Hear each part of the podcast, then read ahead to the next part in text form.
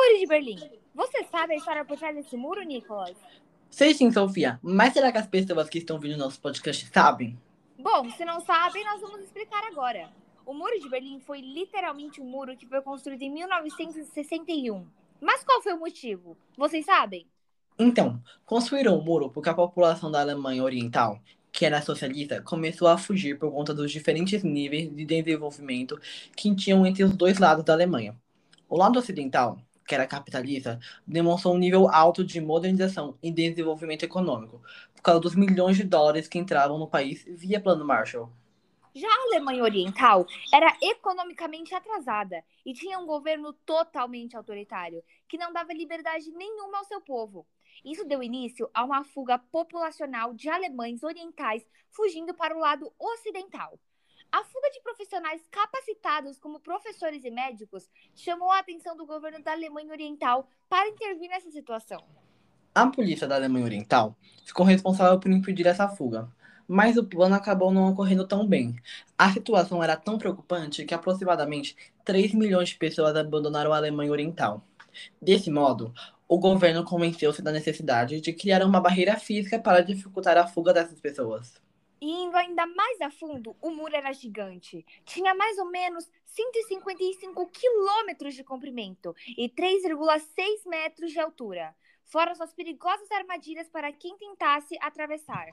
O primeiro obstáculo que alguém teria que enfrentar para passar o muro era uma parede frontal, que era um muro de concreto com 162 quilômetros, encimado por um cano ou cerca de metal.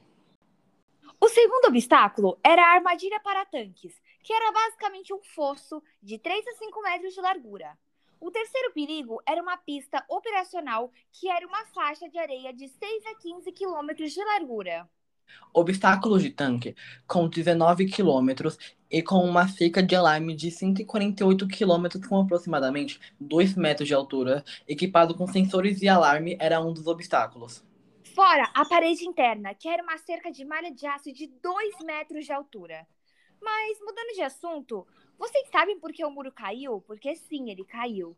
Em 1980, a Alemanha Oriental entrou em uma grande crise econômica, o que gerou uma grande insatisfação do povo. A falta de liberdade e o autoritarismo do governo da Alemanha Oriental era também um dos motivos da insatisfação do povo. Inúmeros processos foram feitos, mas só quando o porta-voz do governo da Alemanha Oriental anunciou a abertura das fronteiras do país que o muro foi realmente derrubado. O Muro de Berlim foi derrubado pela população em novembro de 1989, 28 anos após a sua inauguração. No ano seguinte, a Alemanha Oriental, que era socialista, e a Alemanha Ocidental, que era capitalista, foram reunificadas e em 1991 Berlim voltou a ser a capital de toda a Alemanha. Esperamos que depois de escutar nosso podcast vocês tenham entendido um pouco mais sobre o Muro de Berlim. Esperamos também que tenham gostado. E um beijo e até a próxima.